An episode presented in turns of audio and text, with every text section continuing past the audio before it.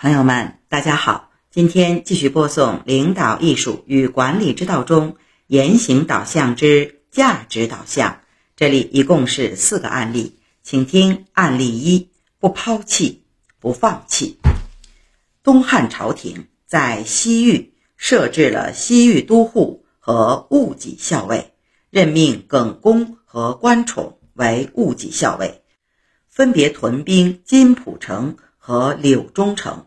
永平十八年，北匈奴出动大军攻打车师国，并在柳中城包围了关宠。当时正值汉明帝去世，东汉朝廷没有派兵救援，于是车师国背叛了汉朝，继而又和匈奴一起攻打耿恭。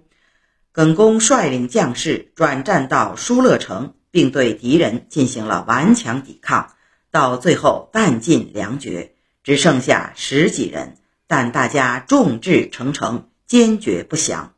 关宠上书求救，汉章帝命公卿大臣进行会商。司空第五轮认为不宜出兵。司徒鲍玉说：“以前派他们去危险艰难之地，如今事态紧急，却抛弃了他们。这样做。”是对外纵容蛮夷之族的暴行，对内伤害为国家出生入死之臣的感情，权衡利弊。如果以后边境无事则可；一旦匈奴再次寇边，陛下还怎么再派遣将领？另外，关宠和耿恭所部人马只剩下几十人，而匈奴围困他们，久久不能攻克。说明匈奴兵力薄弱，力量也用尽了。现在可以命敦煌和酒泉的太守各率两千精兵，多准备迷惑敌人的旗帜，日夜兼程去营救他们。匈奴疲惫之兵一定不敢阻挡，四十天内足以返回塞内。张帝同意，于是派兵救援。酒泉太守段鹏救援柳中城。大败匈奴，车师国再度归降汉朝。这时关崇已经死了。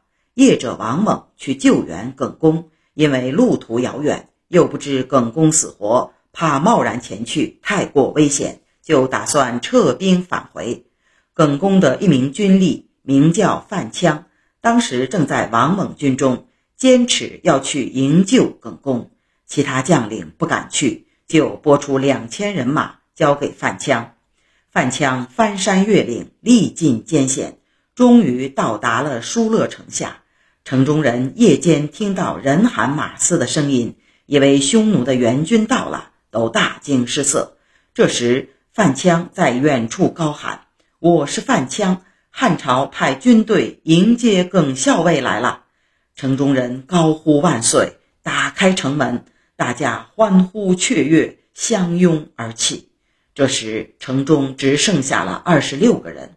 第二天，众人和援军一起突围返回，匈奴派兵追击，汉军且战且走。耿恭和手下这些人因长期饥饿困苦，沿途不断有人死亡。等到达玉门关时，只剩下十三个人了。这十三个人衣衫褴褛，形容枯槁，已经不成人形。中郎将郑重为耿恭等人接风洗尘，并上书极陈其功，说他忠勇双全，不辱使命，为大汉赢得了荣誉，应该赐给他显要的爵位，以激励将帅。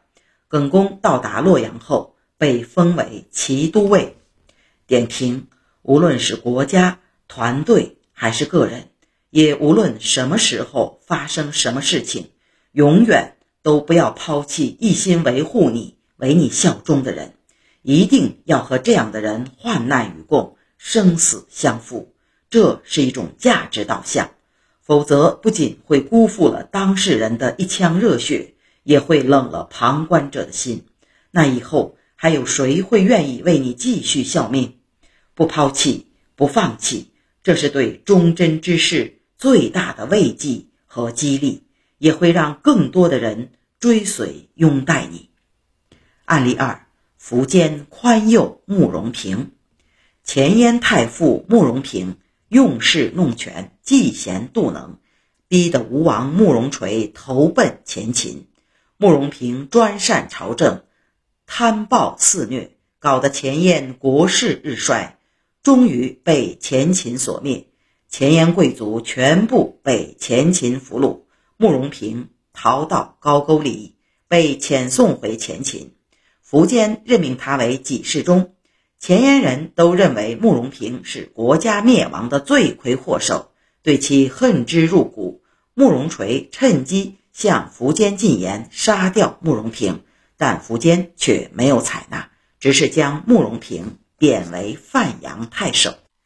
点评：司马光说，古代的君主有时灭了别人的国家，那个国家的人民反而高兴，为什么呢？因为这是替他们除掉了祸害。慕容平就是前燕公认的祸害，苻坚擒获了他，不但不杀他，反而还授给他官职，这会失掉很多人心。所以对别人施恩，别人并不感恩；对别人以诚相待，别人并不回报，最后导致自己功名不就，没有容身之所，是因为不得其法的缘故。所谓天下之善恶一也，是说。普天之下，对善恶的认定是相同的，属于现代观念所谓的普世价值观。具有善良品德的人，在哪里都会受到尊敬和爱戴；具有邪恶品质的人，在哪里都应该遭到唾弃和惩罚。如果违背了这个原则，就是善恶不分，就会违逆人心。